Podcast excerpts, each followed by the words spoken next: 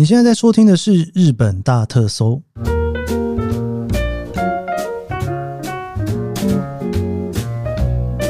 欢迎收听《日本大特搜》，我是 Keith 研究生。今天是二零二三年令和五年的十一月二十四号，星期五。今天也是日本今年最后一个四连休的第二天哈，因为昨天放假哦。昨天的这一个假期呢，是十一月二十三号的勤劳感谢之日。而且非常非常非常巧的，跟美国的感恩节今年是在同一天，因为美国的感恩节呢是放星期四，是固定的，所以说基本上跟日本的这个勤劳感谢之日呢，不见得会是在同一天哦。但勤劳感谢之日这个假期算是非常非常久了啦。而且定在这个日期，真的也算是跟感恩节还蛮容易碰在一起的哦。不过它的概念呢，跟美国的感恩节，我自己觉得是有一点点不太一样的。因为这个勤劳感谢之日啊，是要感谢大家这么勤劳，所以这个国家才会这么好哦。所以说它的整个意涵跟美国人的那种 Thanksgiving 第一个不太一样之外，第二个呢，这一个假期的意义也不太一样。因为日本基本上呢，并不是真的在过美式的那种感恩节，圣诞节倒是还蛮美式的，就是整个圣诞灯是弄得很漂亮。万圣节呢，日本明明没放假，但搞得好像万圣节 日本人也有参与订定的一部分的那种感觉哈。但是感恩节真的在日本，你不会感受到什么太多的东西，就是一个刚好今年又连假嘛，因为星期四的关系哦，所以星期五也放了假。连续放四天，你会觉得哇，今年最后一个假期终于要出现了哦。但你知道，明年的假期超级多啊！我应该会找个机会跟大家聊一下明年的假期哦。明年的日本假期真的是多到哦，你看了你会有一点点傻眼。你知道，因为我收到了那个 ANA 寄给我明年的年历，就是我 SFC 的年历哈。我打开来看了一下，那个红字啊，真的是多到不行哦。关于感恩节的部分呢，我想要在明天就是周末不聊日本的那一集哦，来跟大家来聊一聊哦。因为其实跟日本的关系比较不大哦。那我本来有在想说，要不要来做一下这个勤劳感谢之日的历史哦？因为你知道，其实我这一年当中很多的假期，我都有稍微多聊一下它的历史哦。不过我最后我还是决定先不用哦。嗯，一方面没有刚好落在那一天，另外一方面，我其实有点想说，反正明年还会再聊嘛，哈。哎，怎么办啊？明年一月十一号之后，我的节目满一年之后，我会不会不知道要聊什么？就是有很多那种季节性的，今年聊过了，明年要怎么做呢？我之前我忘记听谁的 podcast 还是 YouTube 有聊到这件事情，就是季节性的东西到第二年的时候，你就会想要换个方式去做，但是又不知道要。怎么换比较好哈？这个我们明年再来烦恼这件事情，迟早要烦恼的就是了。所以总之，这个今年最后一个连续假期哦，就在今天哦，昨天、今天、明天、后天会发生。如果说你刚好来日本玩的话，如果觉得房价很贵哦，不要意外哦，真的就是因为嗯特别贵了。而且现在其实你看银杏、看点灯都是非常好的时间。好，总之这个明天我会跟大家来聊一聊感谢，不是感谢祭啦。感恩节这件事情，今天呢，我算是蛮久没有跟大家来聊，就是比较我自己去参观或者是自己去逛的景点哦。特别是因为我后来因为比较忙嘛，改成从一周五更到一周三更之后，我不知道大家有没有发现，我一周五更到一周三更之后，绝大多数的集数都会比较资讯为主。这可能跟自己有关了，太多资讯想跟大家分享哦。然后我也找了很多来宾来，让他们去分享一些我不能分享的资讯。又刚好碰到了接下来的秋天哦，就是想要跟大家聊像枫叶啦，或者是聊一聊银杏之类的哦。很久没有跟大家在聊我自己去参加一些活动的心得哦，所以久违的我今天想跟大家来介绍这一个算是景点吗？我有点不太确定能不能把它称作是景点哦。其实一家电影院哦，我之前我在歌舞伎町塔开幕的那一天，其实我就有第一天我就去拍了，所以我有写成部落格，我也在节目里面跟大家分享了歌舞伎町塔的这一栋楼哦。那这栋楼呢，其实我觉得没有那么的外国观光客取向啦，但是里面有两层哦，一层是就是横丁嘛，就是很多吃的哦。可能也不见得真的很好吃，我不太确定，因为我不太敢吃。我觉得这种大杂烩的，我还不如自己去一般的居酒屋。但是我觉得那个气氛很不错啦，因为那是一个很特别的气氛，你又可以听 DJ 那边放歌，所以有的时候你真的是为了那个气氛去的，不见得是为了那个食物好吃去的哈。那楼上有那个夹娃娃机嘛？那当然上面还有一个我觉得非常重要的就是电影院。我终于去了这个电影院。这电影院有多特别呢？我先讲价钱吧。因为你一般在东京看电影，通常都是两千块钱以下。像是新宿有一家我还蛮常去的电影院，大概就是一千八、一千五。然后如果说他今天有特别日子，可能一千三之类的哈。通常不会超过两千块。但这一间电影院啊，在歌舞伎町塔的楼上九楼、十楼呢。它算是一零九系列里面最贵、最贵、最高档的电影院，也号称算是全日本数一数二好的电影院哦，就盖在这一个地方，然后价钱呢会卖到四千五百块哈。我那时候看到四千五百块的时候呢，那一个评价哦，我就在想说，应该不会太好吧？因为你知道，评价有时候跟着价钱走，你如果价钱便宜的话，大家期待不多；但是你卖到四千五百块钱日币，已经是一千多块钱台币的一个价格。你总是会觉得对他期待要特别多，结果我跟你讲没有哦，大受好评哦，所以我就决定要去试试看这一家电影院。那这其实跟另外一个来由也有关，就是我今年在跑 JGC 修行的时候坐了一些飞机。我其实不是一个很喜欢去电影院看电影的人，但是我的电影呢几乎都是在飞机上看的。那比较少飞的话就很少看电影，比较常飞就常常看电影哈。我这是在飞机上刚好看到了怪物哈，四肢愈合的电影。其实呢，我除了电影名称之外，我对这部电影真的是一无所知啊。我想说，诶，四肢愈合的新电影，好像之前有听大家讲过，但是我也不知道他演什么，我就放下来看了哈。我不爆雷，完全不爆雷，因为这个雷不能爆，因为呃，我非常庆幸我什么都不知道的情况去看，我觉得这部戏让我觉得很震撼，我根本没有想到最后的结局会是这样，所以就是我也蛮鼓励大家，如果有兴趣的话，就是什么都不知道的情况去看，你可能会有。不知道诶，可能因为是枝裕和的电影这一部又是坂元裕二做的编剧，你就觉得说哇，真的是弄得超好。其实怪物这部片呢，我在飞机上看的时候，我其实被三个名字感动的哈，一个是是枝裕和，一个是坂元裕二，另外一个他的音乐呢是坂本龙一做的。我就那一瞬间忽然想起来，对，当初呢我在那个歌舞伎町塔的时候，歌舞伎町塔里面的那个电影院啊，里面所有的音响都是由坂本龙一所监修的哈。但是非常非常可惜的事情是呢，歌舞伎町塔还没有盖好之前，怪物还没有上档之前呢，版本龙一就离开我们了哈。所以那个时候我在歌舞伎町塔参观的时候，看到电影院里面在宣传啊，版本龙一他所制作的音响的时候，我真的超级有感觉。我想说，哇，真的是很可惜，如果他还在的话，我觉得应该。会有一些还不错的一些 tie up 吗？我有点不太确定哦。好，所以说呢，我在飞机上，我在看这一部的时候，其实我拆了两段看，因为就是飞机上有很多事情要做了哈，也没有那么多的时间在这边看电影，就拆了两段看。最后看完之后，觉得其实看的有点零碎，然后再像这部片，坂元裕二把整个悬疑感做得非常非常的好哦。结束之后，最后那个坂本龙一的音乐下来，我觉得超级感动。一方面觉得说，哇，这个就是他的遗作，诶，音乐还是做得这么好，把电影里面每个音乐都下得这么的棒哦，我就决定要来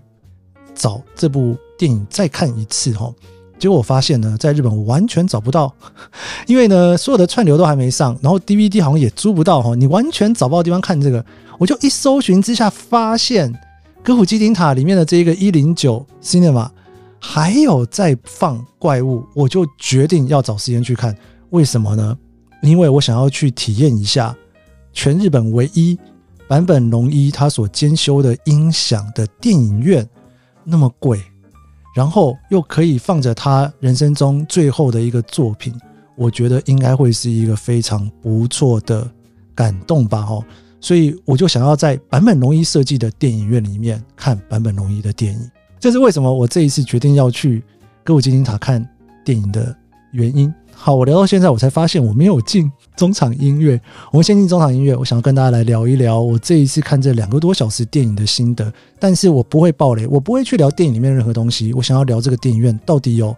多特别，值得你花四千五百块钱日币当做是一个景点去去看一部电影。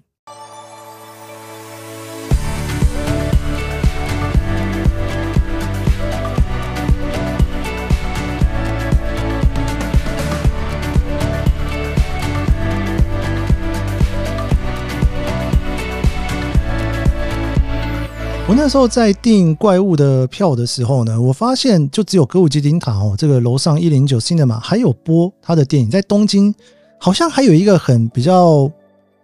离市区比较远的一个电影院也有播哦，但是新宿嘛，其实蛮近的，我就想说去看一下。那时候才发现，你知道最便宜的票是四千五百块钱，非常高级耶，非常非常高级。我就在查了一下，说到底为什么可以卖这么贵哈？但是呢，因为我想要去看的这个欲望实在是太强了，我真的就是很想要知道一下，就是既然你知道这个是坂本龙一所设计的整个所有的音响在这里面。你总觉得他那个音响的设计应该会真的设计得非常的好，因为你相信这一个人，而且你知道坂本龙一的音乐这么的好听哈，然后这部电影的所有的音乐又都是他做的，所以我就会觉得这是一个太完美可以去看这部电影的状态，而且坂本龙一他总会希望他自己在电影里面所做的音乐在电影院里面是表现得特别好的状态，应该是吧哈，我蛮相信这件事情哦，我就决定要去订哦。那他其实呢，一天只有一场，是在晚上九点多的时间，然后看完之后，其实已经将近十二点了，我就是要赶终电回家的状态。但我发现呢，其实这个电影院里面一共有八个厅，这八个厅里面所播的电影超级多哈，应该有三四十部电影，绝大多数的电影可能都只有在里面播放一个时段到两个时段，很多都只有一个时段哦。即便是现在院线上面的哥吉拉。一点零，它也就只有四到五个时段，我猜应该哦，因为它是用 Screen X，就是它里面最贵的那一个厅，最特别的那一个荧幕。我自己在里面看的感觉是，它真的收集了非常多旧的电影、新的电影，然后呢，你可以从这里面去挑你或许看过的，又或许你会觉得说，哎，这个电影院你很适合看这部电影的是什么？哦。所以说，它除了最新的院线片有很多档之外，其他的都只有一档。你如果想要看的话呢，你就可以挑那个时间去看这部电影。我九点半的这个时间点应该算是热门时段吧，因为你如果是在下午的话，你可能上班族就没办法看嘛，吼。所以我觉得应该算是热门时段哦。我就选择了怪物去看。然后那一天呢，我在上网哦，我有稍微查了一下，大家都说你一定要提早去。你比方说，你九点半的电影，你八点半就可以走进去电影院里面。我想说，提早一个小时去是什么意思？有必要那么早吗？所以你知道，我到的时候买完票，那时候还有一个小时，我就想说，那我就去附近吃碗拉面再回来吧。所以我吃了拉面回去的时候，只剩下半个小时哦。我一进去之后，哦，哇，我真的应该提早一个小时来的。你知道那个电影院，你进去之后，你并不是直接走到厅里面哦。它有一个非常非常大的贵宾室，现在贵宾室弄得非常的漂亮，里面有非常多的区域，你可以坐在椅子上，你可以看夜景，你可以躺在沙发上。然后呢，你等到电影的时间到的时候，你再走进去里面看电影。那个贵宾室本身的大小应该就有一个厅哦，可能有两个厅大哦，非常非常大的一个贵宾室，非常好玩。然后，然后它有放那个什么。轮盘啊，你还可以在这边玩轮盘，然后每个不同的桌子座位都是不同的感觉，让我有一点点回想到以前去那个日本航空驾鲁在羽田机场的头等舱贵宾室，好像就是这种感觉，里面有各式各样的艺术品，各式各样的装饰品，然后你坐的位置的地方非常多，然后我就看到很多日本人就在那边到处照相，然后还有一些王美在贵宾室里面就是坐在不同的椅子上去照相，我觉得那贵宾室真的做得非常好，而且很安静、很舒服、很宁静。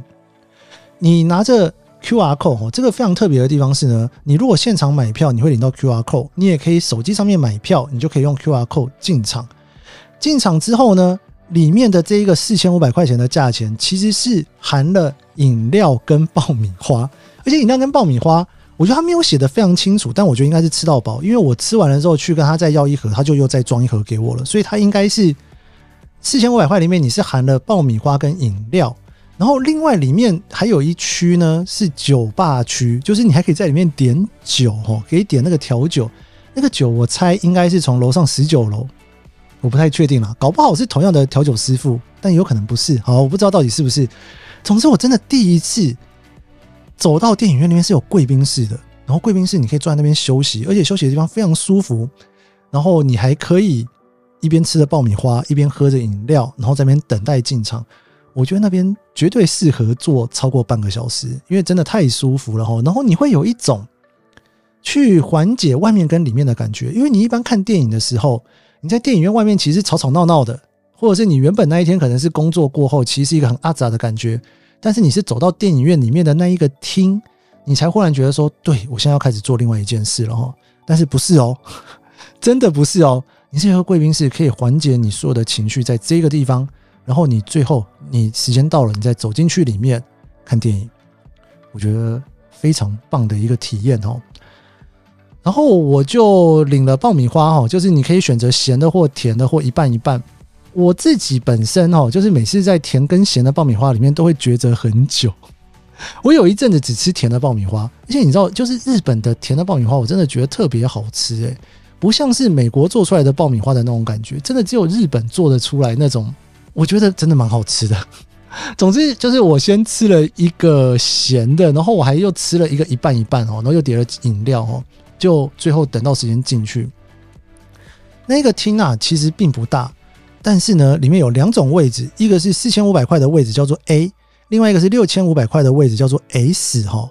我跟他说，真的椅子好坐到不行啊，它不是一般电影院的椅子哦。你是坐在那边，双手可以扶着，然后呢，坐在一个有点舒服的单人沙发座上面，有点像是就是短程线的商务舱吧，大概是那种感觉哦。然后座位上面呢，左边扶手的地方啊，有一大块区域让你放爆米花，右边还有一个洞呢，可以让你把你的饮料放在里面。然后椅子呢，你坐下去之后哈，椅背会稍微再往后靠，哇，很像是你在一个很。高级的家庭戏院里面看电影，我还只是买 A 哦，S 的那个椅子比 A 稍微再宽一点、大一点。然后呢，它其实是在电影院里面中间的位置，应该算是视野它评估最好的地方。然后脚前面那边是有点像走道嘛，所以说你更脚是更宽松的哈。但说真的，A 的那个走道的部分，你也是脚基本上很宽松啦。他还跟你讲说，你知道一开始的那个。广告的时候还跟你讲说不要踢前面的椅子哈，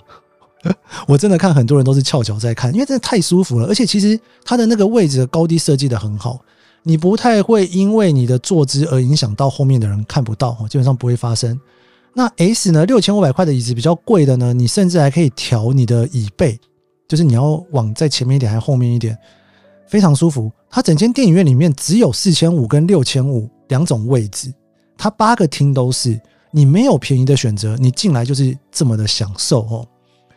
然后他放完整个广告完之后，时间到就开始放预告片嘛。哦，那预告片预告片的时候呢，他就有介绍这个电影院。他介绍这个电影院的时候，坂本龙一就有一段小小的广告，大概三十秒左右吧。他就出来说他怎么样去跟团队一起去监修了这部电影院里面的音响。他非常有自信的告诉大家说，这一个电影院应该是全日本拥有最好的音响的电影院。他要让每一部电影透过这一个电影院，你在里面观影的感觉，整个音响的设计都会是最好的哈，这是他的标榜哦。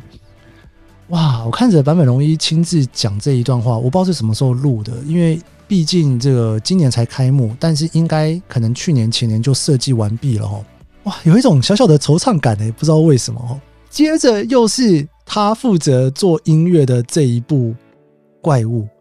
所以你知道怪物跟着出来的时候，你又觉得说那个音乐一下去，哇，延续的超级好诶，我就看着这部电影哇，电影非常好看啊。那我讲了，我不爆雷哦。这部电影我非常鼓励大家在什么都搞不清楚的情况之下进去看，你会被里面的剧情的翻转会有一种觉得很棒，就是哦，原来这部电影是在讲这个啊，对，大概是那种感觉啦。我就不讲更多了。然后再看整部电影呢，真的你会觉得那个音响，那个声音到底是从哪里出来的？因为你旁边看不到明的音响，你知道吗？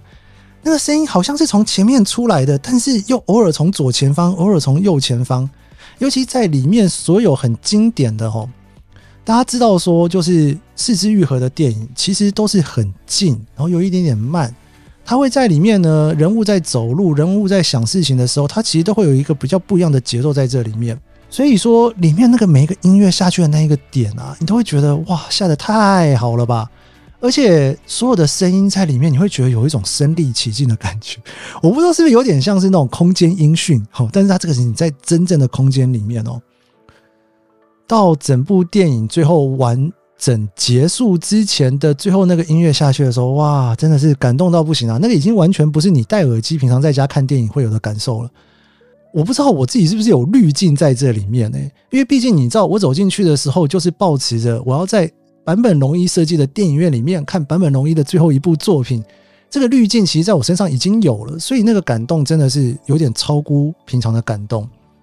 最后结束的时候呢，诶，对了，大家可能没有来日本的电影院看过电影哦。日本的电影院看电影呢，跟美国其实是蛮像的。最后结束的时候，灯是不会开的哦，一定会等到最后所有的黑幕的 credit 全部结束之后才会开灯，因为绝大多数的人呢，其实都会在里面看到最后，真的是看到最后哦。那这个你可以在里面。坐着看最后的黑幕，在台湾好像那个灯就开了，然后大家就开始走了，但日本没有哦，在美国其实也是这样，而且在结束的时候，很多人都会拍手，但因为这个我去看的时候，现场根本没有几组人啊，所以说我还拍了几下手，说诶，没有人要跟我一起拍手，但是很多的电影院是会拍手的哦，但也是要看整个电影的状况啦，那还有就是你最后的那种感觉可能也不太一样哦。我最后看完离开的时候，觉得说哇。哎，真的还好，我有来耶！而且你知道，其实《怪物》这一部片大概在日本应该在暑假的档期结束之前就全部都下片了。我在想说，这部电影院是不是故意留着《怪物》这一部电影在这边？因为毕竟它是一个非常特别的存在，应该很多人都跟我一样，很想要去试着看看。你知道，坂本龙一做出来的音响，跟他所做出来的音乐，在这一个环境里面出来，到底是一个什么样子的火花？齁。我真的觉得很棒，而且很感动诶，我其实蛮推荐大家可以去试着看看的。不过因为里面都日文，你如果看不懂的话，你可能会觉得不知道在干嘛吼。我自己觉得是这样子，在没有字幕的地方看电影，对我来讲，我觉得是非常棒的，因为你不会去盯着字幕走，你会眼睛去看着导演想要让你看到的地方，你可能会看着里面演员的眼睛，你可能会看着他们对话，你可能会看着他们在看的东西。其实以我自己来讲，我在日本跟美国看电影的习惯之后呢，我没有那么喜欢底下有字幕。但当然，前提是你必须要看得懂，你才有办法享受这件事情。所以或许它会比较适合你在台湾已经看过了，你已经知道剧情在干嘛了，你不会因为你听不懂就没有办法看下去，然后你再去这一个场域里面去试着感受一下哦，我觉得非常棒。你知道我看完之后的心得就是呢。我觉得我还会想要回来这一个电影院呢，但是我想要回来这个电影院的那种感觉，并不是那种花一千多块钱日币看电影的那种心情。我反而在看他有一些旧的电影有哪些，然后我在想说，到底有什么电影很适合在这样子的电影院里面去看？因为四千五百块钱的这一个价钱，我认为它不是那种每个礼拜去看一部院线片的那种价钱，不是年轻人会负担得起的。它比较有点像是稍微高级一点的享受，你可能会去看一个戏剧，你可能会去看一个 live 演出，但是你把这个东西当做是一个这样子的行程，你才会愿意去付到四千五百块钱，而且它更贵的位置是六千五百块，而且你去看它的评价都好到不行哦，我自己也会给他五星好评，我真的觉得体验太好了。我看到他刚好外面还有一个广告在广告《无间道》，我就想说哇，好像不错诶。如果我去看《无间道》的话，大家记得那个《无间道》里面其实是有一段音乐的，因为他们就拿了蔡琴的那首歌在这里面，当做是他的一个一直去扣他剧情的一首音乐嘛。我觉得好像蛮适合的耶，在里面去看这样的一部电影，然后去感受那种整个音响的震撼，然后坐在那种很舒服的椅子上，然后吃着已经含在里面的爆米花，对。因为你知道爆米花本身也是要钱的，所以如果你去评估爆米花跟饮料喝到饱的情况之下，或许它也值一千块吧。那跟原本的电影院的价钱比起来，因为它含了爆米花跟饮料嘛，哦，价差好像就可以再回复一点点哦。说不定我会下一次去看一下《无间道》，也或者是我觉得我去看《哥吉拉一点零》，应该也是一个很棒的体验才是。我还蛮推荐给大家啊。对了，《哥吉拉一点零》。他为了给外国人看，他在里面还上英文字幕哦。所以如果你想要去体验的话，或许如果你最近来，你可以去看看这个《哥吉拉一点零》英文字幕中比较有机会看得懂，对不对？那或者是像我刚刚讲的，如果你跟我一样想要去试着看看坂本龙一最后的作品的话，《怪物》哦，这个我觉得真的蛮棒的。但或许你可能要先看过你再来，否则你在里面你可能全程会不知道他在做什么哦。